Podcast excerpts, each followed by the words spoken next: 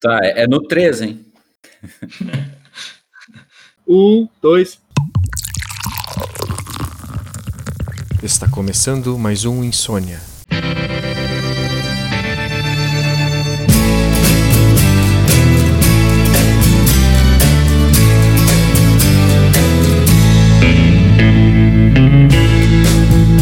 Olá a todos e a todas. Está começando mais um Insônia especial eleições. Estamos aqui acompanhando uh, os resultados parciais da, das eleições municipais de 2020 e vamos dar os, aqueles nossos famosos pitacos com muita coragem, muito pouco embasamento. Como de costume, estão comigo aqui Guilherme Galvão. E aí, galera? Marcos Chus. E aí? E Denis Correia. E aí, beleza? quem, quem, quem pegou, pegou. Quem não pegou, não pega mais. Além de mim, Alessandro Guinzel. Tá, quem é que gostaria de começar a dar seus pitacos aí? Eu tô curioso para saber o que, que vocês vão achar disso. Uh, fiz uma pesquisa rápida aqui no site oficial do TSE, chamado Fato ou Boato, onde eles, com a ajuda de várias uh, plataformas de checagem de fatos e farsas, uh, lupa, boatos.org, aos fatos, eles postam aqui, né, diariamente todas as fake news e todas as checagens e tal dessa eleição. E eu queria ler algumas para vocês aqui, para vocês verem que tem um elemento muito característico aqui. Falso. Brasil, Cuba e Venezuela não são os únicos países que usam urnas eletrônicas. Falso. Governador de São Paulo, João Dória, não foi votar usando máscara da China. Eita máscara com a bandeira da China, né? Porque pode ser Isso, que a máscara é. seja da não, China. Não, máscara fabricada na China, porque daí muita gente foi, né? É. Ah, daí todo mundo foi, essa que é a ironia. Uh, falso. Checagem desmente fake sobre software da UNA entregue a três venezuelanos e um português. Essa é a minha predileta. Meu Deus, cara, que aleatório. Não, é, é um bom início de piada, né, meu? Três venezuelanos sim. e um português entram no bar com uma, uma urna eletrônica. sim, sim, sim. E esse português deve ser um dos nossos amigos bunda mole aqui, que tem, tinha contatos com a Folha, né? Cagão, Só pode ser. Né? É, um é o cagão, é cagão. Daí tem outra aqui, ó. É falso que Positivo Tecnologia foi vendida para a companhia chinesa Lenovo. Uma outra aqui também. Vocês estão entendendo qual é o ponto comum da coisa, né? Sim, sim. Hum, será que a gente está entendendo? Em hum. ouvinte? É. Isso que eu li até agora é, sei lá, um terço, né, das, das fake news que eles listaram aqui, das principais, né? Agora eu não estou conseguindo encontrar uma que falava que o. Aqui, ó. Falso que a Smartmatic forneceu urnas para o Brasil. É uma empresa que forneceu urnas para a Venezuela. Então, China, Venezuela, Dória, China, Venezuela, Dória, de vez em quando um português. Dizer, é... e, um, e, e, um, vai para Cuba de leve, assim. uhum, exato. Então, eu acho que a, as redes de fake news, elas ainda estão vivas, né? Sim. Então, Sim. né? Sim, mas uh, é que eu não sei, né? Eu acho que por causa da pandemia, tudo aí, eu pelo menos eu não vi aquele engajamento todo em eleições eh, municipais como teve toda aquela comoção nas últimas eleições presidenciais, né? É. Então eu, eu, realmente não vi muita gente fazendo campanha nem com fake news e nem fazendo campanha, quer dizer, fazendo campanhas normalmente eu até vi alguns amigos envolvidos, mas essas fakes que eu vi bastante rolar assim na, na minha bolha de rede social em 2018, eu não vi agora. Uhum. Lá tá rolando. Pelas checagens a gente vê, mas o quanto é. isso tá afetando as pessoas, o quanto elas estão compartilhando isso, né? Qual é a quantidade de pessoas, né? Porque se não tá chegando mais tanto em mim, talvez muita gente deixou de compartilhar isso, né? Sim. É, lembrando que essas são fake news relativas às eleições, né? A gente não sabe tudo que tá rolando sobre o coronavírus, né? E a pandemia. Ah, não, não, não. Eu tô falando das eleições especificamente é. também. Mas não é por falta de tentativa, né, dessa galera. Então, vocês acham que o impacto das fake news está sendo menor nessas eleições municipais do que se esperava, pelo menos? Menor do que o que foi nas eleições federais, né? Obviamente dá, se percebe que, que está sendo, mas menor do que a gente esperava que seria, talvez? Pois é, eu, não, eu confesso que eu não sabia o que esperar muito dessas eleições. Realmente não tinha um panorama sobre o que pensar. Eu não, não sei é. também, porque eu acho que eu acho que a tendência das fake news tem sido, pelo que o Marcos falou, mais desacreditar uh, as eleições do que de fato ter um candidato, porque eu acho que o, o sistema que se montou no Brasil, ele era ah, enfim, como não apontar dedo, mas ele era voltado para o Bolsonaro. O Bolsonaro não está concorrendo, ele tem candidatos, mas ele fez muito pouco por esses candidatos. Então eles não têm como é. Uh, usar a rede deles. É. A rede bolsonarista ela está assim trabalhando na eleição, mas trabalhando pouco. Pelo menos é, acho que a gente pode pois ter é, essa, acho, essa visão. Acho que é um ponto bem interessante esse, Denise, que eu não tinha pensado, porque o que talvez tenha feito uh, aquela enxurrada de fake news nas eleições de 2018 tenha sido uma máquina especificamente direcionada, né? Sim, isso é, então, é esse é um ponto que é. eu também acredito, né? Eu acho que as redes é. de fake news, elas ainda existem, são bem articuladas, mas elas não tinham todo o engajamento justamente por ser eleições mais uh, são locais as eleições, né? Se a gente pegar pessoas em específico, por exemplo, Dora em São Paulo, elas ainda têm sofrido bastante com fake news. Sim, sim, mas o só, só é. lembrando, o Dória não é candidato na eleição municipal. Ele, é, ele tá entendendo? É um claro, ataque para 2022, é. é. Não, e parece isso, parece bem claro que essa rede está se movimentando agora, está tentando já pensar alguma coisa a respeito de 2022, menos interessada nas eleições em si agora, né? Sim, sim. Verdade. É, e, e é notável também que não são citados outros candidatos nessas principais fake news, a não ser o Dória, mas é claro que houve fake news nas eleições das capitais de todo o Brasil, né? Só que essas talvez essas fake news sejam um pouco mais locais e o TSE talvez não tenha se sentido no papel de vir aqui e comprar uma celeuma local e botar no site dele, sabe? Então, assim, a gente sabe que houve fake news, sei lá, contra o Boulos, só que elas não vieram parar, assim, talvez não entraram no radar do, do TSE, né? a forma como o Boulos fez campanha uh, rebatendo as fake news foi uma forma muito inteligente, né? Que ridicularizando, fazendo piada daquilo e aproveitando essa piada para falar algo de verdadeiro a respeito do tema daquela fake news. Isso, aquele, o programa dele, o Café com Bolos e outras coisas que ele foi até as casas das pessoas, aquilo foi muito interessante, era muito, é bem legal de ver e uma postura diferente, que geralmente a galera recrudesce, né? Não, e tem, tem uma coisa que eu, que eu queria falar que, que eu acho importante pensar, que assim, tudo bem, eu acho que é uma rede direcionada de fake news bolsonarista que fez muito barulho em 2018, mas eu acho que a, a fake news, ela, ela tá disseminada em outros campos também, em outras estratégias, e o que acontece é que essa que é a mais forte e que eu não acho que ela é necessariamente, tipo, o Bolsonaro controla ela inteiramente, eu acho que ela é bem orgânica, sabe? Aí é um ponto polêmico, mas o que eu tenho lido assim, é que às vezes a gente acha que, que, enfim, que foi só as pessoas foram enganadas, mas não, tem muita gente, muita, muita gente mesmo, trabalhando para fazer essa divulgação de fake news para o Bolsonaro. E essas pessoas, elas têm como líder ele. E como ele não apoiou nenhum candidato, elas ficaram o quê? Batendo no Dória, que é quem o Bolsonaro bate. Bateram na urna. Na urna, nas eleições, que o Bolsonaro desacredita as eleições, mesmo quando ganha, né? Igual o Trump. Por isso que elas tiveram um impacto menor, esse tipo, essa fake news bolsonarista, essa máquina específica. Mas eu acho que teve bastante fake news, sim, que eu acho que o Marcos falou antes, né? Só que aí é mais local, é, não tem esse impacto claro. tão grande, né? Não, eu acho que o mais eloquente dessas fake news e, que, e o que para mim ainda persiste como sintoma é que a fake news ela ainda, ela ainda é muito, muito mal feita, muito ruim, sabe? Ela é muito, muito baixa, é, é de muito baixa qualidade, tipo três venezuelanos e um português, sabe? ela ainda, ela ainda apela para uma irracionalidade, ela ainda usa os mesmos métodos e ela ainda está tentando furungar e arrancar ódios, sabe? Sim. fundos do, do, do brasileiro e do, e do público mais conservador. Então, eu acho que isso ainda é sintomático, sabe? Tudo que vocês disseram, tá, para mim, eu tô de acordo, tá? Ah, isso, esse debatezinho aí tá muito chapa branca, hein?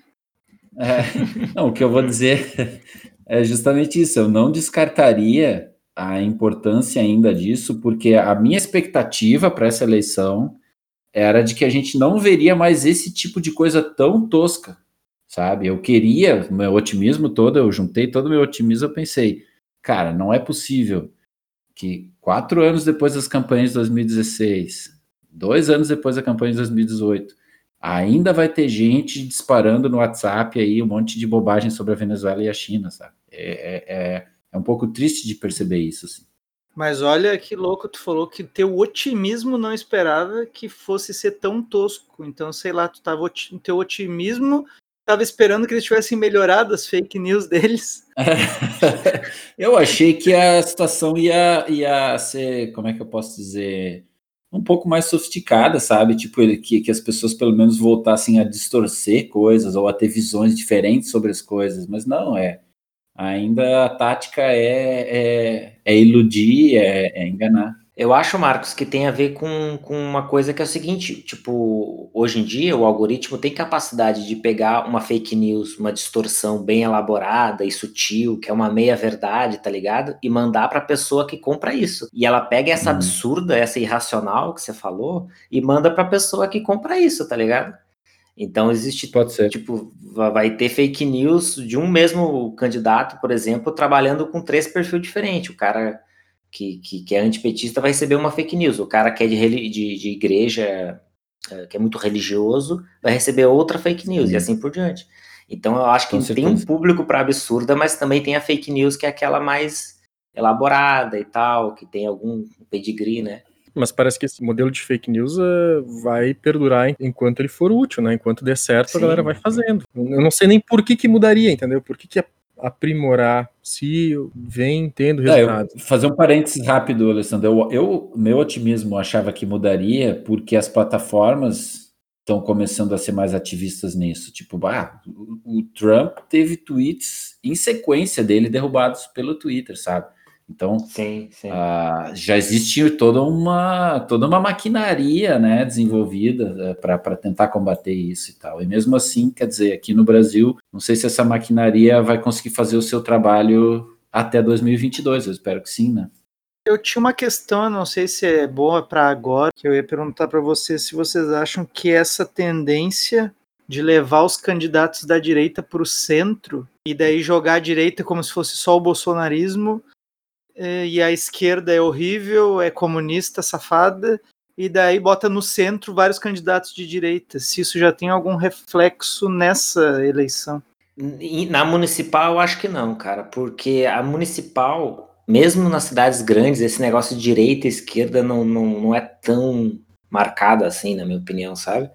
Porque cada município tem seus próprios conflitos, tem a sua própria direita, a sua própria esquerda. Por exemplo, um exemplo é isso, o pessoal do, do, do Boulos, né? Cadê a grande rejeição à esquerda de São Paulo? Não é tão grande assim, o Boulos está indo bem nas pesquisas, sabe? Não, então, pode a rejeição ser. ao PT, mas não necessariamente okay, Mas as campanhas, né? Porque, por exemplo, aqui em Porto Alegre, a campanha do Melo, que está em segundo, né?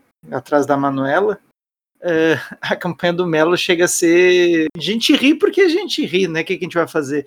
Mas era contra a candidata comunista, né? Nem nome ela tinha. Era assim, vamos vencer a candidata comunista. Daí aparecia um sim, gráfico sim. assim, um gráfico vermelho em primeiro lugar escrito embaixo candidata comunista e o Melo em segundo lugar, assim, sabe? Então vamos vencer a, os comunistas e o PT. É. Sim, sim, mas aí é um caso bem específico porque a Manuela é do Partido Comunista do Brasil, né? Então. É verdade, mas tá dando resultado. Não, mas assim, dando resultado, a Manuela tá bem, sabe?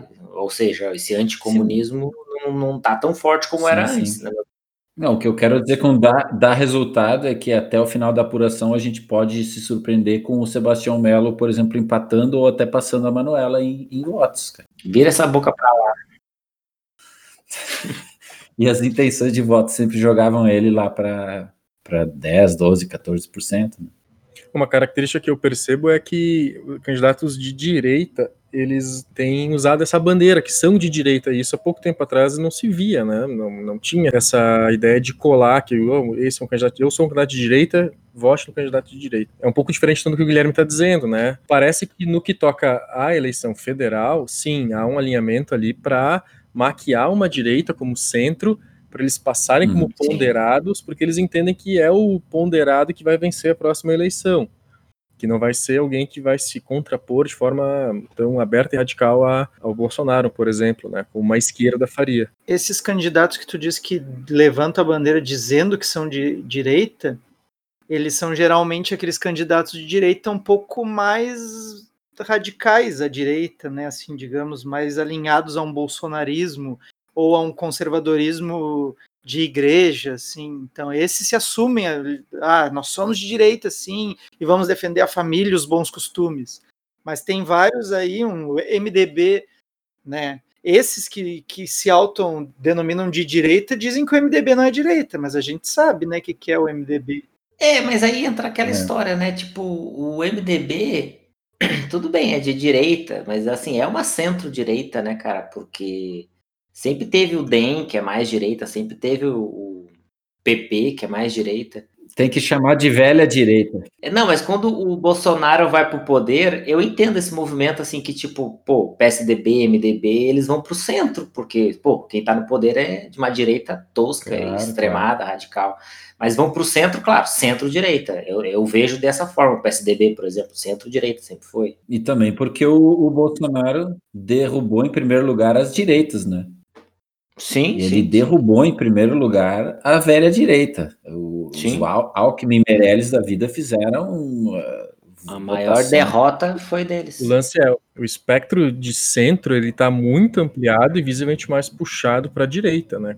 A Folha esse, essa semana colocou o Moro dentro desse Não, desse é, é espectro é de centro, né? É então, tipo, tá, tá esticando a corda ou sim, melhor, sim. esticando o cobertor para caber muita gente ali que não deveria estar tá ali, né? Sim, sim, sim.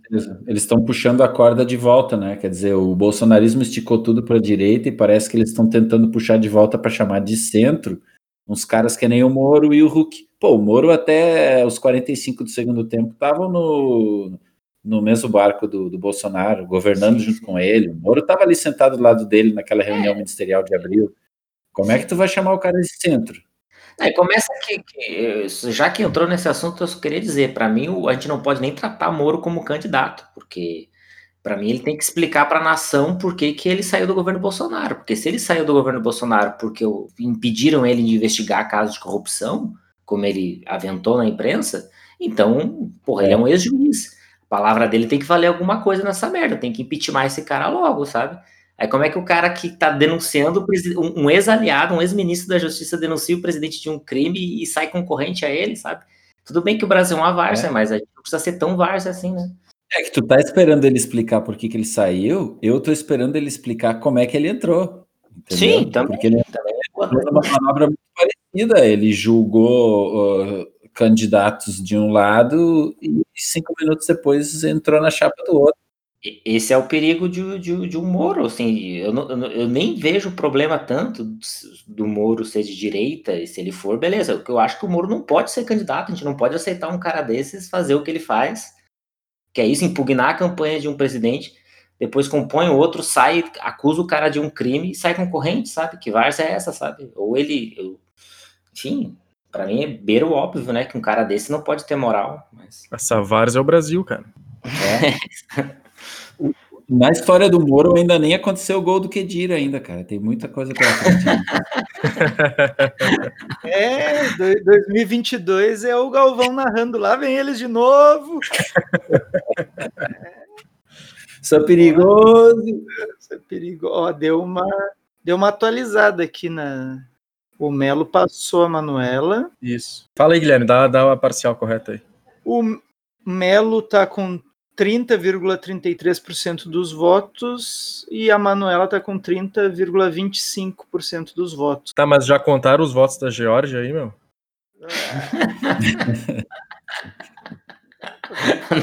a Geórgia tá contando os votos ainda, cara. Se vocês querem dar furo, eu posso dar um furo aqui, ó. Curitiba já tá eleito Rafael Greca. O La Greca? Tem, tem um furo aqui também, tem um furo aqui, ó. São Francisco de Paula está eleito Marcos Aguzoli. O que, que é isso? Informação que eu estou trazendo aqui para vocês. Quem é esse cara aí? É o cara que, se, o atual prefeito que você acabou de se reeleger aqui. Saiu Qual é o partido dele? Ele é do PP. PT. Ah, PP, PP, PP Partido PP. Progressista. Ele venceu. Oh, olha que legal. Não, Mudou o nome desse partido, né? A sigla continuou sendo PP, mas agora é Progressistas, né? O nome. Ah, é verdade. Que, que então, uh, Guilherme, esse cara ganhou do candidato do PT, que é o Cola, que é aquele prefeito que fez o aeroporto para alienígena, lembra? Não. É, então, esse cara aí, meu. Ah, mas esse aí merece perder mesmo, né? Pelo amor de Deus. Fica construindo aeroporto. Todo mundo sabe que eles não precisam de aeroporto, que eles posam nos milharal. Ah. É. que idiota. Quero só chamar aqui a atenção rapidinho para uma, uma, informação. Eu falei do La Greca, né? Que é o nosso. nosso não, né? Lá de Curitiba, lá, o, o, eleito, ele é do DEM. Isso já é importante de marcar, ele é do DEM, vai ter vários uh, prefeitos do DEM. Mas é por isso que eu fiz aquela pergunta antes, sabe? Porque o DEM tá começando a eleger gente, eu acho que nessa vibe de que ele é centro, entendeu? Hum, pode ser. Mas o Greca é o cara que em 2016 disse que vomitou por, por causa do cheiro de pobre. Então, só para você ter uma ideia, eu lembro dele, eu, eu vi o nome, agora eu pensei, bah, vou, vou confirmar se não é aquele cara mesmo. E é. Então, daí tu vê, bota esses caras no centro como se fosse, né, algo. É, mas aí eu é. não sei se lá, cara, Curitiba, né, o Paraná, eu não sei se lá eles precisou dizer que eu Acho que o DEM lá é esquerda, meu, uma coisa tão fascista lá que. É, exato, é, lá o DEM é centro mesmo. É, mas aí vocês estão comprando essa. É, esse não, não, não, não, Eu, eu não sei se ele reivindicou o ser de centro, tá ligado? Eu não sei isso. Agora, isso todo é, mundo também não sei. ser uma direita racional perto do Bolsonaro, acaba a gente dizendo, é, é mesmo, porque qualquer coisa. Eu tô surpreso que na eleição de Curitiba não teve nenhum capitão e nenhum delegado. Mas é, acho que é outro perfil a direita lá. A direita lá é, é, é o Guedes, não é os, os capitães. É engravatadinho, né? É, tá certo. É Guedes Moro, essa é, esse é o povo do Paraná, né? Guedes, Moro e depois o agronegócio. Luan Santana. Ei, ei, ei, um democrata cristão. A gente acompanha um pouco mais de perto as uh, campanhas da Manuela e do Boulos, justamente porque eles parecem ter dissuado, né? Por exemplo, quem é que pensaria nessa onda da direita que uma candidata do PCdoB e um candidato do PSOL conseguiriam tanta expressão a ponto de ir para o segundo turno, e talvez inclusive uh, vencer a eleição, né? O que, que, vocês acham que pode ajudar a gente a entender isso, né? Por que, que a Manuela se deu bem em Porto Alegre? Por que, que o Bolo se deu bem lá em São Paulo? O que, que eles fizeram de diferente? Né? O que, que a gente pode falar a respeito disso? Eu acho assim, né? Eu vou dar a visão mais simplista porque é o que eu tenho para dar no momento né? Porque como eu também não acompanhei muito esse ano, fiquei meio alienado dessas coisas. Mas assim, o que me parece é que eles estão tomando um lugar que faz falta na esquerda. Não tinha nenhum candidato novo na esquerda que desse novos ares, que fizesse parecer que dá, de dar esperança para eleitor mais jovem ou para eleitor que gostaria de votar em alguma esquerda, mas estava cansado de ver sempre aquelas mesmas figuras e que já se envolveram em problemas. Então, assim, tá aí a Manuela, né? Quem, é que, quem que seria da esquerda aqui em Porto Alegre se não fosse ela? Assim, com relevância. E em São Paulo, acho que é a mesma coisa, né? São Paulo, o PT poderia concorrer lá, mas, e lançaram daí um candidato que ninguém conhecia direito, e se queimou um pouco com o Haddad, né, da última vez. Então surge alguém para ocupar esse lugar. Foi o caso do Boulos lá. Né? Pelo menos essa é a minha visão, assim. É, e eu acho que, que enfim, acho que uma coisa que todo mundo está comentando é isso. O PT, quando ele, no caso de São Paulo, ele de fato botou um candidato nulo lá, então o Boulos cresceu enormemente, e na Manuela está aliada. Mas acho que uma coisa que a gente tem que lembrar e que, que falta num, partido igual o PT nas últimas décadas, não era assim há 20 anos atrás, é que, cara, Boulos e Manuela são excelente quadros, são excelentes comunicadores. A Manuela a gente conhece de longa, né? A gente, ela panfletava na nossa universidade quando a gente estava na graduação, né? E desde então ela tá aí há muito tempo, tem um nome que está na mídia e que se comunica bem, foi candidata a vice, as pessoas conhecem. E o Boulos também é um cara que, porra, eu, eu, depois o Alessandro pode falar mais, eu acompanhei pouco a carreira, eu fiquei meio isolado também, mas o pouco que eu vi do Boulos é outra linguagem de esquerda, cara, é outras pautas, quer dizer, é uma pauta muito de esquerda, mas a forma de apresentar é totalmente diferente do que a gente estava acostumado a ver, sabe? E os canais que ele vai para se comunicar, sabe? E, e, e, porque ele é inteligente, porque ele sabe fazer o que ele está fazendo, sabe? Então não é só porque saiu o PT, é porque renovou. É gente boa, é gente nova, é gente competente. É isso que eu queria que eu quis dizer também, né? Sim, eu não, tô nem contradizendo tu. É uma nova figura, né? Ele, ele traz uma novidade, assim, o jeito de falar, o jeito de fazer as coisas, ele traz essa novidade para a esquerda, né? É isso que eu falei. A Manuela também, apesar da Manuela ter como vice um cara do PT bem conhecido, mas o fato dele ficar de vice e quem está ali sendo protagonista é ela, já é uma novidade também, né? Sim, mas vamos falar sério. Pega esses dois, vamos supor que os dois fossem o mesmo partido. Seria puro suicídio colocar o, cara de, de cabeça da chapa, né? Porque a Manuela é muito mais uh, carismática. Em cinco minutos falando, você vê isso, você percebe isso. Então, sem falar que, que a questão que é uma candidata mulher, que é uma coisa que, que, que, que também hoje em dia puxa voto, é importante para um partido de esquerda, então não tem nem. É, eu também queria citar que eles fazem um uso inteligente das redes sociais. A Sim. gente já teve uma conversa esses tempos aí, quando a gente estava. Acho que nós estávamos jogando Left 4 Dead ou qualquer coisa assim. E nós estava conversando rapidamente sobre isso. E não sei qual de vocês falou que é isso, sabe? Que é o uso da, da das redes, o uso, o uso da internet vai começar a ser muito mais fundamental para as eleições do futuro, se já não está sendo o mais fundamental hoje já. E tanto o Boulos quanto a Manuela fazem esse uso das redes, eles, eles publicam conteúdo de qualidade, eles respondem, eles fazem lives, eles têm grupos de apoio, eles fazem debates, é, quer dizer, eles conseguem trazer uma característica um pouco mais horizontal dentro desse espectro das esquerdas que está um pouco velho e cansado mesmo, que nem o Gui falou, né?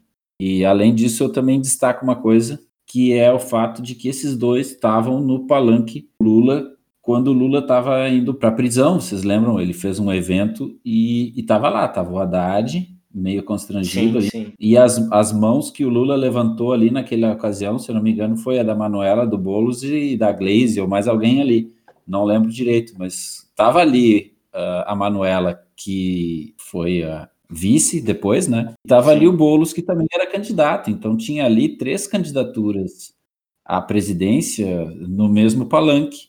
Dessas três, uma foi presa e não se sabe o que, que vai ser o futuro dela. As outras duas estão aí disputando capital, entende? Então, além né, de tudo que a gente já falou, ainda tem essa força do quadro do petismo. Do petismo sim, né? sim. E, e tu falou isso e é uma coisa que, que acho que dá para a gente fazer essa análise. Eu acho que os candidatos, e aqui quem fez isso foi muito o Ciro Gomes, e antes a Marina, que não que fosse culpa deles, porque o PT bate sempre em quem coloca em risco a hegemonia deles no campo da esquerda.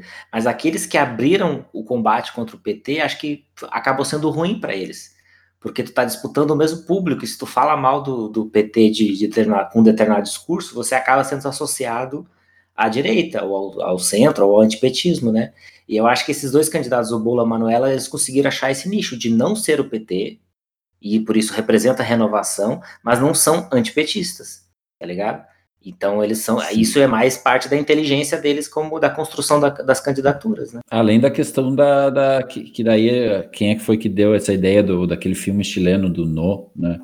Que é Sim. uma campanha baseada na esperança, baseada no otimismo, baseada em como pode ser diferente, como pode ser melhor, né? Ela arranca coisas boas de um povo que está sofrido, né? Que está precisando de alguma coisa para para sair da, da, desse lamaçal. Né?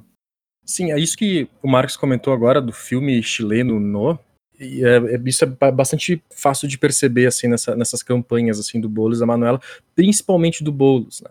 Os materiais publicitários do Boulos são divertidos, além de tudo, além de quererem captar votos, né, coisa padrão de uma campanha publicitária. E que essa linguagem que ele traz agora, ela está se mostrando com bastante sucesso. Um exemplo bem interessante é o, o, como que o Boulos usou o carro dele, né? O, o Celtinha dele virou um símbolo sim, dele. Sim, sim, sim. Pá, isso é muito interessante, é divertido e, e, bem bolado, né? Não sei o quanto que isso foi pensado de forma uh, antecipada ou se foi algo que aconteceu, né? Mas isso, ele entende que uh, nas redes, na internet, ganha uma linguagem bastante assertiva e uma mensagem bastante direta e curta, né? Então, pô, o cara tá lá com o seu Celtinha, foi votar em São Paulo, o que, que foi que mostraram? Boulos foi votar com seu Celtinha, a TV disse isso, né?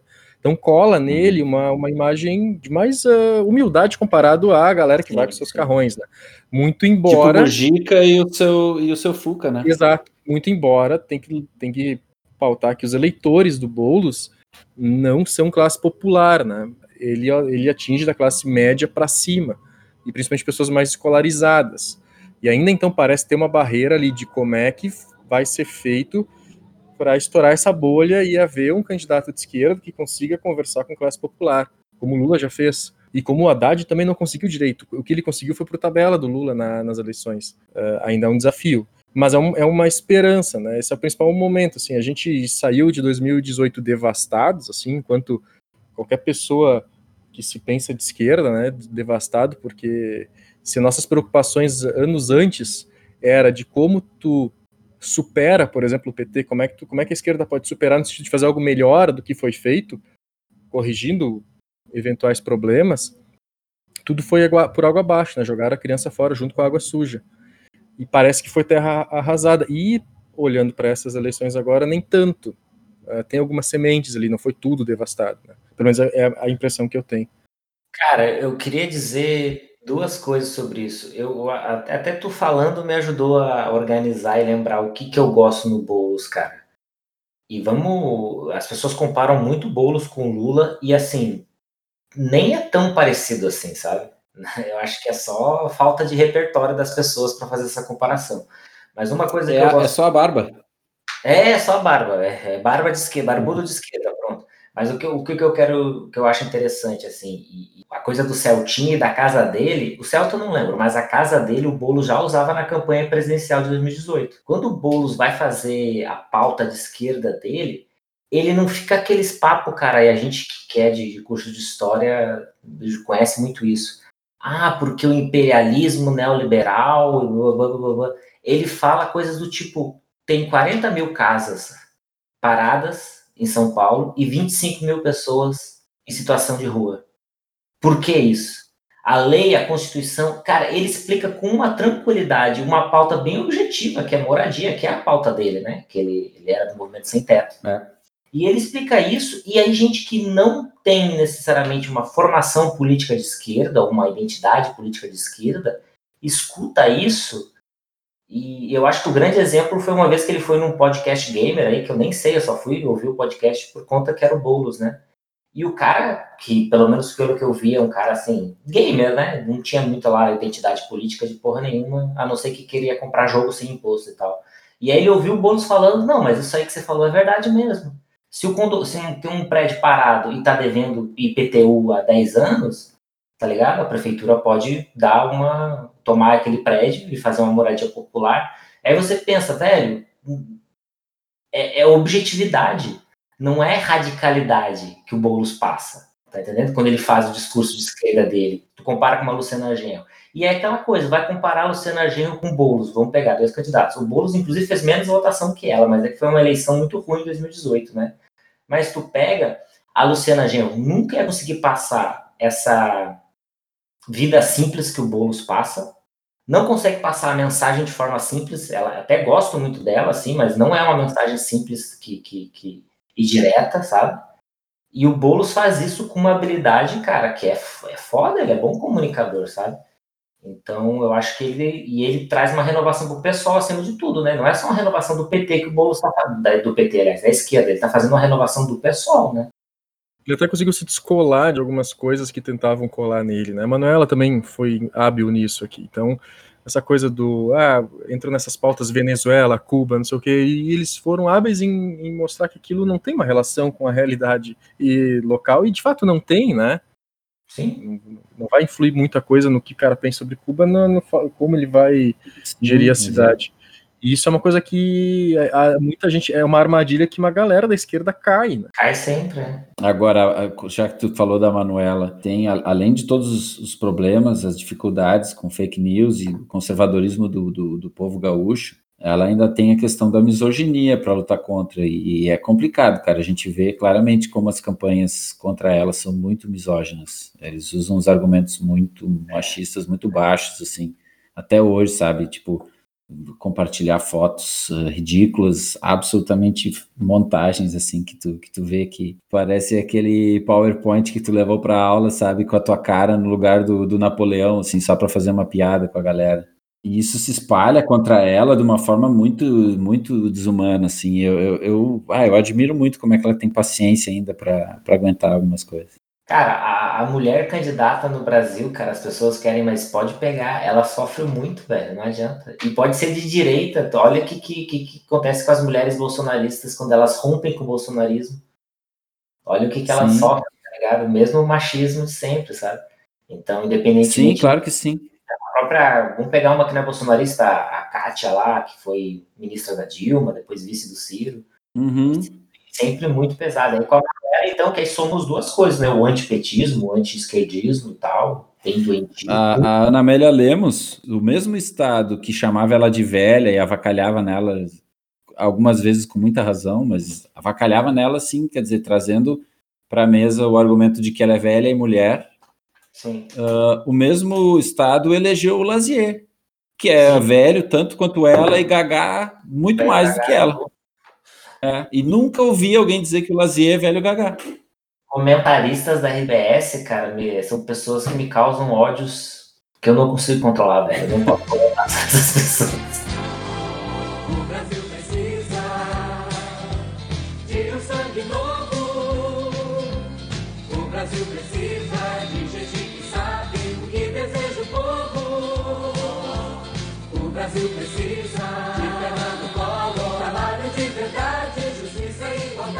Bom, a gente vai então dar uma, um pequeno panorama da, da apuração no país, mais focado nos partidos que estão vencendo ou indo para o segundo turno e menos nos candidatos em si. Quem gostaria de começar aí? Acho que a gente pode começar dando um panorama das principais capitais, né? Deixando o nosso estado de origem ou nossas cidades de infância para o final, né? O que, que vocês acham? Tu disse que as principais cidades, Canoas é uma das principais cidades do país, cara. É, faz as principais capitais, cara. É, a capital do X.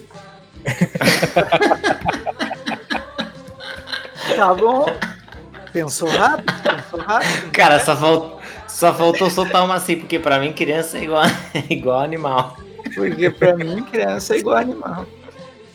Vamos começar pela capital do X, então. Justamente cidade onde eu moro, onde o Marcos já morou também. Não, mas aí vamos fazer então diferente do que eu disse, então.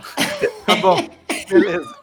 Vamos começar por não, canoas, assim, aleatoriamente. Vamos começar por canoas. É. Não, não. Ó. Eles querem falar de canoas, velho. Em ordem de grandeza. Eu falei do, do cara de Curitiba, tá? Então, vou aproveitar e dizer que Florianópolis também já fechou. Então, duas das três capitais da região sul já fecharam. Florianópolis está eleito o cara do DEM, mais um do DEM, né? Sim, Curitiba, Florianópolis já fechou DEM. Vocês querem ver Porto Alegre para fechar a região sul? Isso. Porto Alegre, Boa. até o momento, tem 51%, né? Apurado. E tá dando o MDB, e PC do B, né? Acho que aqui a gente pode citar os nomes que são mais próximos da gente. Sim, sim. O Sebastião Melo do MDB está na frente com 30,70% e a Manuela do PC do B está com 29,60%. Então acho que vai dar um segundo turno, né? Vai dar segundo turno. E as pesquisas disseram que é, a vantagem da Manuela era que ela venceria no, né, no primeiro turno, ela venceria, haveria segundo turno ela venceria com cerca de 40%. É, ainda tem é. 50% das urnas, né? Isso aí a gente vai fechar o programa sem saber, mas daí isso aí a gente pode comentar o resultado final. Mas o segundo turno é certo, é. Mas assim, é certo tá se encaminhando para ser Melo e Manuela, né, em Porto Alegre. Sim, sim. Sendo que o Marquesan, que dificilmente alguém que votou no Marquesan votaria na Manuela, o Marquesan tem 20% agora. Então, se tu somasse 20% mais do Melo, tá ficando uma situação difícil para Manuela. Tá, peraí. Uh, o Marquesan, né, é o atual prefeito de Porto Alegre, não é? Então o Rio Grande do Sul segue aquela tradição de não reeleger ninguém. é, não, e o, o Melo é o, é o ex-vice-prefeito do Fortunati, que foi impugnado nessa semana que passou e pediu votos para o Melo. Então, alguma coisa aí pode ter sido decisiva para o Melo passar a Manuela, né? Mas vamos ver, ainda tem 50%, pode ser que ainda mude aí. Não, nada demais. Eu ia só dizer que Porto Alegre é eleição do de férias com ex. Todo mundo ali já é ex-vice um do outro e, enfim. Que é uma tendência, é uma tendência de Porto Alegre, né? Já tinha o caso Luciana Genro e, e Robaina.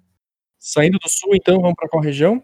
Tá, Sudeste. São Paulo tá a grande surpresa da eleição, né, galera? Que é o, o, o atual, que é o Covas, indo para o segundo turno com o Guilherme Boulos. Mas isso é quase chute nossa parte, porque as urnas quase não foram apuradas ainda. Parece que quem está fazendo a apuração lá em São Paulo é a galera da Georgia e da Pensilvânia.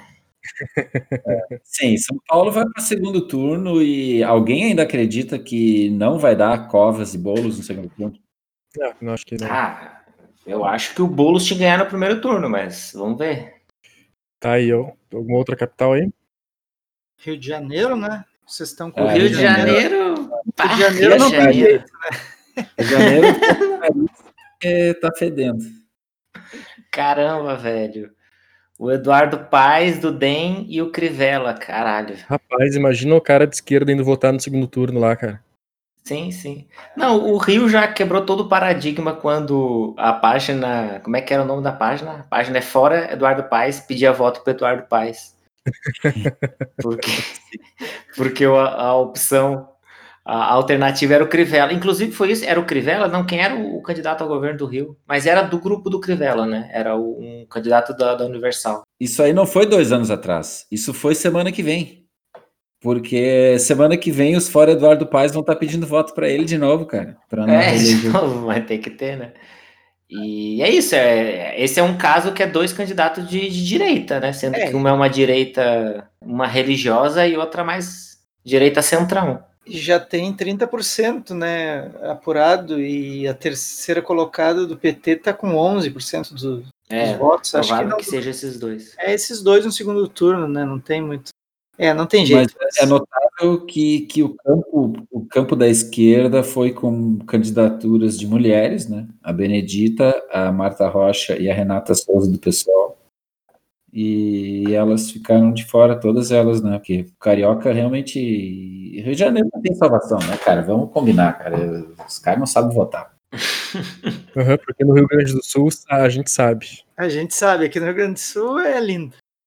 Como é que tá Belo Horizonte aí? Alguém tá, tem, tem, viu aí? Belo Horizonte tá pouca apuração, mas tá dando a reeleição do Alexandre Calil. Alexandre, né? Do Calil em primeiro turno, 59% do, das, dos votos, só que só teve 12% de, de urna apurada. O Belo Horizonte está um cenário interessante porque, pelo que eu estava vendo os comentários do cara lá, o Bernardo, o cara do Foro de Teresina, ele estava dizendo que o Belo Horizonte fez o dever de casa na, na contenção da, da pandemia e os caras fizeram uma boa gestão da, do Covid e tal, e, e o Calil vai provavelmente ser eleito em primeiro turno, reeleito em primeiro o Calil não tinha, não era aquele cara que era do, do Atlético Mineiro lá? Ah, não hum, sei. Tinha, não sei. tinha um que era do, do Cruzeiro, o outro era do, do Atlético Mineiro. É, o do Cruzeiro é, é o Perrela, o do Atlético Mineiro, é. acho que era esse Calil aí. Ele foi. Pode ser, não sei. Ah, tu vê, os presidentes dos clubes viram político lá fácil. Hum, é verdade, tem razão. Seria legal se desse para rebaixar o Estado, né?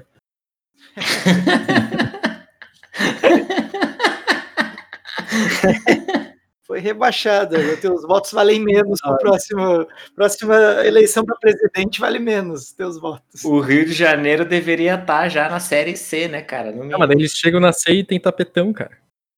é, sim.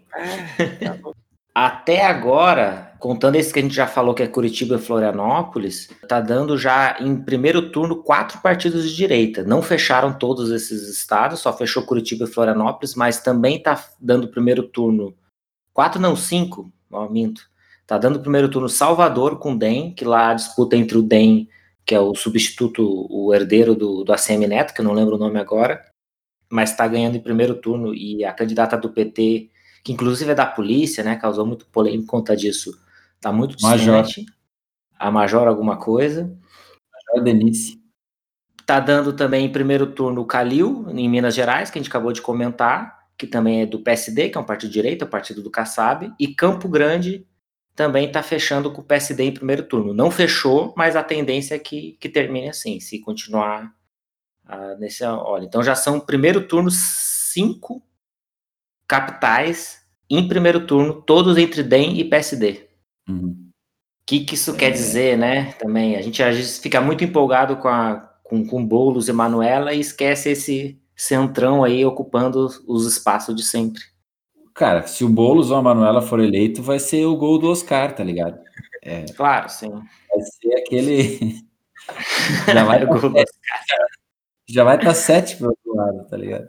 Sim, Mas a gente até, eu, pelo menos eu falo dentro sempre da perspectiva de entender o que pode acontecer adiante. Então, é só a esperança que dá, né? Das formas como foram feitas. Sim. Porque o contexto ainda é o contexto da, da onda avassaladora da direita, né? Isso não mudou ainda. E, e aí, pro lado da esquerda, a boa notícia é o pessoal que vai para o segundo turno e está em primeiro lugar o candidato em Belém do Pará. Vai contra o candidato do, do Patriota e hum. o cara do pessoal está indo pro primeiro turno. Então o pessoal já tem uma capital no, indo para o segundo turno. E fora isso, a esquerda está indo bem em Recife, que está indo os dois primos lá, os dois filhos, os, os netos do Miguel Arraes, estão indo para o segundo turno. Um é do PT, que é a Marília Arraes, e o outro é do PDT, que é o filho do, do falecido. O Natal dessa família vai ser maravilhoso. Ah, imagina, né, cara? Aquele climão. Vai ser tipo o Natal do Tarso e da Luciana Genro. Torta de climão. Sobremesa. Ó, falando de Nordeste, em Fortaleza tem o PDT, o Sarto, né? Sim, sim. É. Os Gomes deve estar feliz porque ele está ele tá indo para o segundo turno, né? Mas mas tá... eu acho que lá não está fechado ainda uh, se vai ser o primeiro lugar é o cara da direita, o candidato bolsonarista, e tá entre o PDT e o PT o segundo lugar. Ah, não, não, minto, minto, minto. O primeiro lugar é o cara do PDT e, o, o, e, o, e a candidata do PT, que é a Luziane Liz, que já foi prefeita lá de Fortaleza, tá bem atrás. Então é provável que feche esses dois mesmo. Mais alguma capital de nota, gente? Ou a gente já faz um balanço desses números que a gente tem? Cara, Manaus é interessante, porque Manaus. Manaus, fala aí. Podemos e avante. É. Direita, né? Aliás, centrão, né? Centrão, dois centrão. O Arthur Virgílio, que é o cacique lá de Manaus, ele apoiou um capitão lá. Tem, cara, nessa eleição é bizarro, tem coronel, tem capitão, tem tudo. Mas é, ele, ele, apoiou um cara do Republicanos e o cara tá em sexto. Então, a, a pandemia e o colapso lá e o apocalipse de Manaus afundou a, a candidatura da continuidade, né? Sem chance. Mas resumindo, cara, se a gente for pegar os números, ainda tem muita vantagem para a direita. Porque Curitiba, Florianópolis, Salvador, Campo Grande, Rio de Janeiro vai ser prefeito de direita. E a gente está feliz com candidatos que da esquerda que estão indo para o segundo turno e com pouca vantagem, né? É, talvez não ganhe, né? É, exatamente. É. Então, só depois do segundo turno que eles vão poder fazer esse balanço com, com segurança. Até agora é, uma, é legal, porque é uma eleição, ó, para falar uma tendência, é uma eleição da direita até agora, só que da direita não bolsonarista, da direita do DEM e da direita do PSD, né, do Centrão. É, mas eu quero lembrar uma coisa também, Denis. Todas essas. Hum vantagens que a direita teve até agora nessa apuração são em capitais que a direita já governava igual. Sim, a CN, né? Florianópolis, quer dizer, eles estão mantendo, né? Não quer dizer que de Janeiro gente quer alguém que esteja sempre ao nosso lado. Alguém que lute pelo nosso estado. O nome dele é Sarney. É Sarney. Consigo. É Sarney. Consigo. Bom, para encerrar então esse programa especial de eleições, a gente vai falar agora das cidades que interessam, que são as cidades que nós temos algum, que tem algum valor afetivo para a gente aqui do, do Insônia. Guilherme, como é que foi a coisa lá em Viamão, a Londres peruana? Bom, lá em Viamão, na Londres peruana, aconteceu que foi eleito o prefeito, um ex-prefeito, inclusive, né? Ele já tinha sido prefeito a, a, não nas últimas eleições, né? Não é uma reeleição.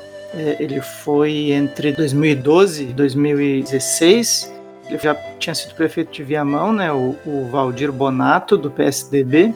Ele emplacou o candidato dele nas últimas eleições e agora voltou, mas daí eles brigaram e agora ele voltou e foi eleito de novo, né? Ele foi eleito com 25,81% dos votos e ganhando do candidato do PDT, que tinha se coligado com PT e PCdoB, que ficou com 25,47%. Não tem segundo turno lá, né? Não tem segundo turno. Hein? É, a diferença foi 320 votos uh, entre um e outro. Cara, isso é nada. 320 votos. Isso aí é um show da King Size. é. E é, é um pouco triste, né? O Viamão querer continuar no, do jeito que tá, né? Porque não tá muito bom e, bom, paciência. Mas também teve muita abstenção, né? Teve uh, quase a mesma quantidade de votos pro eleito foi de abstenções também, né? Foi 26,62%. A abstenção ganhou, então. Uh, não, a abstenção ficou em segundo, né? Ah, não, a abstenção ganhou, é verdade, 26, né? O prefeito Nossa, foi seria bom, né? Deixar sem prefeito ah, né? não seria do canal. Sim, cara. Põe, põe o bonecão do posto lá. Nosso prefeito é a abstenção. Eu tenho que fazer o minha culpa também, que eu não fui votar, mas eu não fui porque eu estou em Porto Alegre e não quis ficar pegando ônibus cheio de Covid aí, né? Que a galera não usa máscara e não faz nada direito. Então. E de vereador, assim, não foi muito bom, mas a gente teve uma uma surpresa que foi uma, deixa eu, deixa eu procurar aqui para confirmar para vocês, mas se não me engano foi eleito um, coletivo. Ah, que massa. Né? Se não me engano foi eleito um coletivo que eu vou procurar aqui para confirmar. A gente faz esse adendo depois que eu achar aqui. Mas parece que foi isso, é uma coisa legal, né? Esses coletivos nessas eleições são uma uma coisa interessante, né? Cara, é, eu vi isso em várias cidades também, e, e em várias cidades uh, coletivos de vereadores, principalmente vereadoras, né, coletivos uh, femininos, vencendo também em eleições, achei bem legal isso também. Seria legal se houvesse uma forma disso ser institucionalizado, né, porque de alguma forma isso é informal, né, porque o vereador em si é uma pessoa eleita tal como qualquer outra ali, né. É, sim, sim. E eu não sei ainda porque é novidade, mas pode ser que isso também seja um certo antídoto contra assim a, a apropriação do Estado por famílias e por grandes, uh, sabe, caciques, porque pensa que o coletivo ele vai dividir as verbas, vai dividir o gabinete, vai dividir o salário, certo? E do mais, não tenho muito mais que comentar a respeito de Viamão, mais lamentar que comentar. Até me senti um pouco culpado. Tinha uma vereadora muito boa que foi candidata e ela não foi eleita por três votos. Puta que pariu, cara. E né, o pessoal aí que eu conheço apoiou ela, a Estela Villanova do PT, ela era uma bem bem ativa no, no meio cultural, assim, de dar espaço para para música, para coletivos de hip hop, essas coisas assim. E por três votos ela não foi foi eleita. Tá, e, e lá na Grande Glorinha, como é que foi, Denis? Denis, Cara, então... tem, tem, uma denúncia que eu tô trazendo aqui, que Denis é filho de coronel. Faz a crítica. Cara, Ele já era assessor do Mano Changes, né? Agora Porra, passa velho. mais. Mano Changes, tanta história que eu tenho para contar. Pois, a, a Glorinha, a gloriosa Glorinha, com suas 19 urnas, seus 5.290 eleitores, acabaram de eleger meu pai prefeito. Rapaz! Deus oh, livre. Foi, foi. Porque é muito. Sabe que é engraçado? Que ele foi candidato contra um ex-colega meu de colégio. E contra um ex-amigo do meu pai também, da, da, minha, da época de infância. Então, tipo, eu conheço todo mundo, todos os três candidatos eu conheço pessoalmente. Daí, como é que a oposição na- dele não, não explorou o fato de que o próprio filho dele não ia votar nele? Porra, É, velho, eu, não tenho, eu não tenho nem título em Glorinha, meu título é Cachoeira Bahia, né? Que é outra cidade que eu ia falar, né?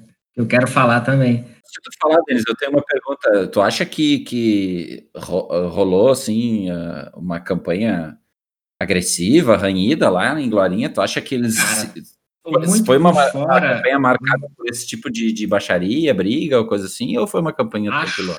Acho, não sei, cara, não, não, não vira, né, como que eu digo, vira história pessoal. Eu não acompanhei para dizer exatamente. E, mas assim, como todos aqui se conhecem, todo mundo se conhece aqui ou desde que nasceu, ou há 30, 40 anos, e eu tô falando todo Glória inteira, né, cara? São 5 mil pessoas, desses daí, uns 500 deve ser meu parente. E, e, e não tô falando exagerado, os 500 é eu chutando por baixo. Né? Sem falar os contra-parentes, que nem pijama, né? Que só casou com alguém que é parente. Mas então eu acho que. E até essa coisa, porque todos aqui são partidos de direita, então não tem. Não chega a ter polarização nesses termos. Eu não sei como é que está funcionando a rede social, só sei que, pelo que eu vi do meu pai, ele continua sendo muito pouco afeito a redes sociais para poder dizer que ele se, se informatizou para a campanha. Não acho isso, não. Posso fazer o adendo? Faz. Eu encontrei aqui, foi o, o coletivo Teremos Vez, foi eleito filiado ao PT em nome da, de Fátima Maria, foi eleito em Viamão, como mandato coletivo de cinco mulheres negras. Massa, massa mesmo. Muito interessante. Maneiro, maneiro. Eu também estava procurando, eu achei um outro coletivo, eu não sei se esse foi eleito, mas é um coletivo do PCdoB, Movimento Coletivo Viamão. Ah, não, esse pelo jeito não Esse foi eu acho que eleito. não foi.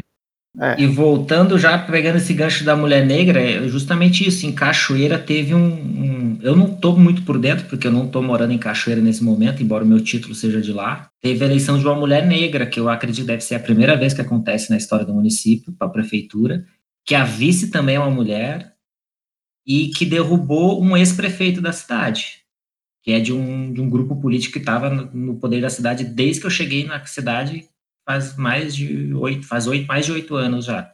Mesmo grupo político no poder, e agora ela ganhou contra um desses caras. Então, achei bem, bem notável, embora eu esteja por fora também, porque eu não estou morando lá no momento. E sem falar que tem uma Tu terceira conhecia alguém pessoalmente de lá? Ah, sim, eu conheci. Quase que eu esqueço. Conhecia? Eu fui entrar, fui ver aqui a lista de candidatos e eu encontrei um aqui, ex-parceira de bar aqui, que eu já tive, já vi tendo que ser tirado do bar assim, carregado. e ele teve Baita propaganda, alguns hein? votos. Olha Teve aí, votos, hein? teve votos. Pra tu ver, esse é, pois, os lugares que eu ando em Cachoeira, né? E aí eu me lembrei, cara, eu conheço esse cara de algum lugar. Eu lembrei, porra, esse cara, aquele dia ele tava lá no bar. O dono do bar teve que intervir e mandar ele para casa, porque a coisa tava muito foda. E tem um- um- uma terceira cidade que eu queria comentar. Tem outra forma de contar essa história, né, Denis? Que é tu dizer que tu teve uma reunião com o candidato a prefeito. Cara, eu, eu lembro que. não, eu já fui na prefeitura de, de Cachoeira oficialmente como professor uma vez, e eles não me deixaram entrar pela porta da frente porque eu tava de bermuda. Aí eu tive, Sim, eu tive que entrar, dar a volta, uma entrar pelas portas dos fundos. Não, mas eu tava assim, é que cachoeira, velho, ca- 40 graus, eu tava com, com a bermudinha social, mas é como eu ando, né? Você sabe que eu ando de qualquer jeito mesmo, assim, bem simples. E assim, na verdade, essas duas cidades são muito importantes na minha vida, que é Glorinha, que é a cidade da minha família inteira, e, e Cachoeira, que é onde eu moro agora, mas Gravataí, que é na verdade a cidade onde eu mais morei na vida, que é do lado de Glorinha, no Rio Grande do Sul, que foi uma cidade que eu fui, e até assim, todos os 20 anos que eu morei lá, eu fui governado por governo do PT, e agora a esquerda lá, não vou nem dizer o PT, a esquerda lá não tem nem chance, tá dando só MDB, e o segundo lugar também é PSD, e a esquerda não consegue somar nem 15% da votação na cidade. Então, Se tu perguntar pra alguém da Folha, MDB pode ser esquerda. é, mas aí. aí Ah, hum, Cara, o interior cola, do Rio né? Grande do Sul pensa assim, cara. O interior do Rio Grande do Sul, o PMDB sempre foi esquerda. É, sim, em Glorinha seria, mas em, em Gravataí, que é uma, uma cidade que tinha uma tradição petista muito forte, de 18 anos de poder direto, eu acho, sabe, consecutivo, prefeitos do PT. Se eu não me engano, foi isso. Uh, foi 16 ou 20 anos de governo PT e hoje o PT não consegue nem. Tipo, o candidato teve 1% dos votos, tá ligado? É igual, igual São Paulo, só que. Tem segundo turno lá? Não, não tem. Gravataí não tem. Eu acho que. É, não tem. São 130 mil eleitores no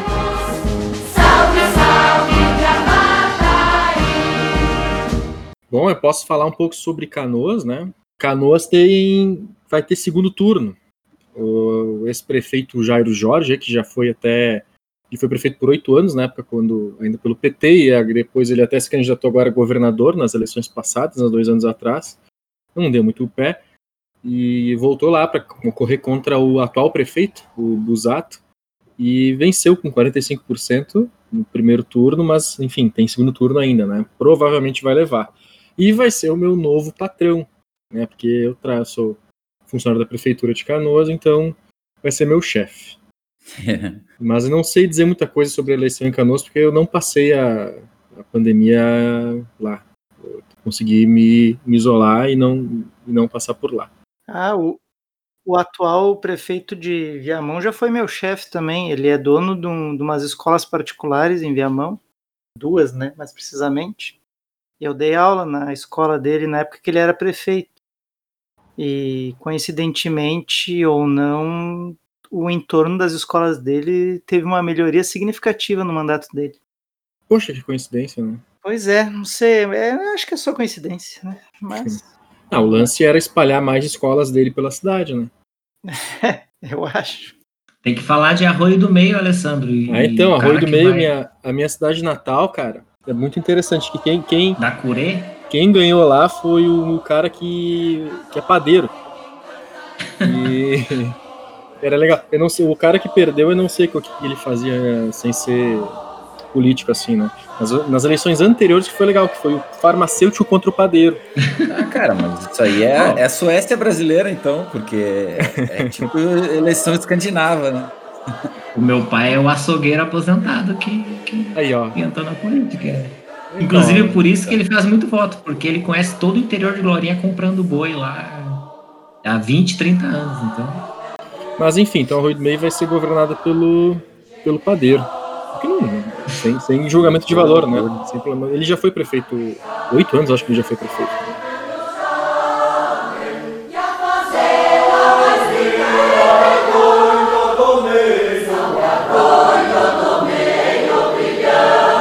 Tu, Marcos? Cara, eu também morei 30 anos da minha vida em Canoas e só. Então, a única cidade que eu posso falar mesmo como minha é Canoas, minha terra, município de Valor. e assim, é, o que me chamou a atenção é que o Jairo Jorge é um candidato que já governou um tempão e a cidade claramente mudou de cara no tempo que ele governou. Só acho que mesmo quem os detratores dele reconhecem mas ele tá muito queimado com muita gente. Ele é um cara que tem um perfil tanto quanto autoritário, para falar pouco, e enfim, quase um tá se formando uma espécie de cacique. De... Só que é engraçado, porque o candidato que ficou em segundo, que vai pro segundo turno com ele, que governou a cidade nos últimos quatro anos, o Busato. Meu atual chefe. Isso ele também é um cara que tem muitos pontos positivos e muitos pontos negativos. Então, as duas candidaturas uh, elas são muito marcadas tanto por coisas boas, inovadoras, quanto por coisas muito, muito ruins. Assim, a, o Jairo Jorge, por exemplo, é um cara que olhou muito mais para as periferias, para o bairro Matias Velho, para o bairro Guajuviras, enquanto que o Busato negligenciou muito essas regiões, negligenciou muito a área da cultura e dos esportes, mas o Busato também na área da educação fez uns avanços interessantes. E a, a rejeição do Busato é um pouco maior. E eu queria dar um pitaco aqui. Eu acho que a rejeição dele é um pouco maior, em primeiro lugar, porque ele é o único candidato de Canoas que aparece publicamente e, e é apoiado publicamente pelo Bolsonaro. No entanto, na, na última eleição ele tirou foto e tal, e isso deu uma, uma impulsionada na campanha dele. E isso hoje está gerando rejeição, né? Os candidatos do Bolsonaro eles estão tendo mais ônus uh, do que bônus.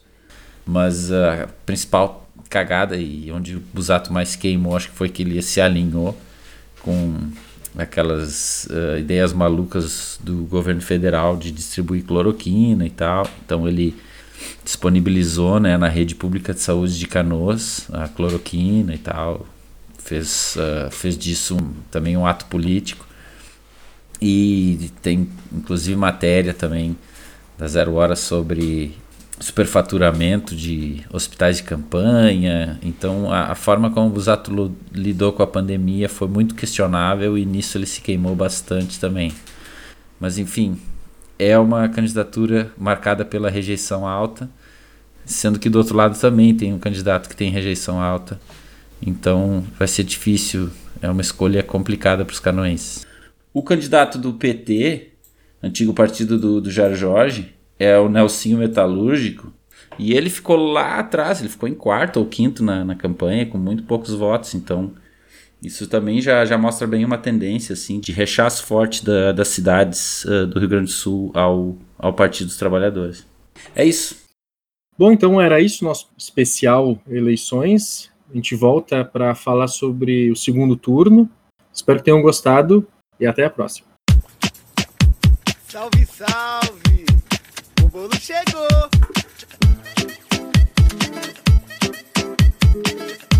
Tá na hora de virar o jogo, passaram demais a perna no povo. Tá todo mundo sabendo, o juiz tá comprado, o bagulho tá louco. É, o bolo chegou, Erundina voltou. O bolo chegou. Os abre uma da vida boa, lá no bairro chique do centro. E mora lá no campo limpo, com quem tá na luta faz tempo. Ao lado de Erundina, melhor prefeita da cidade. Vem preparada com bolos pra mudar São Paulo com honestidade. O bolo chegou, Erundina voltou. O bolo chegou, Erundina voltou. O bolo chegou, Erundina voltou. O bolo chegou, Erundina voltou.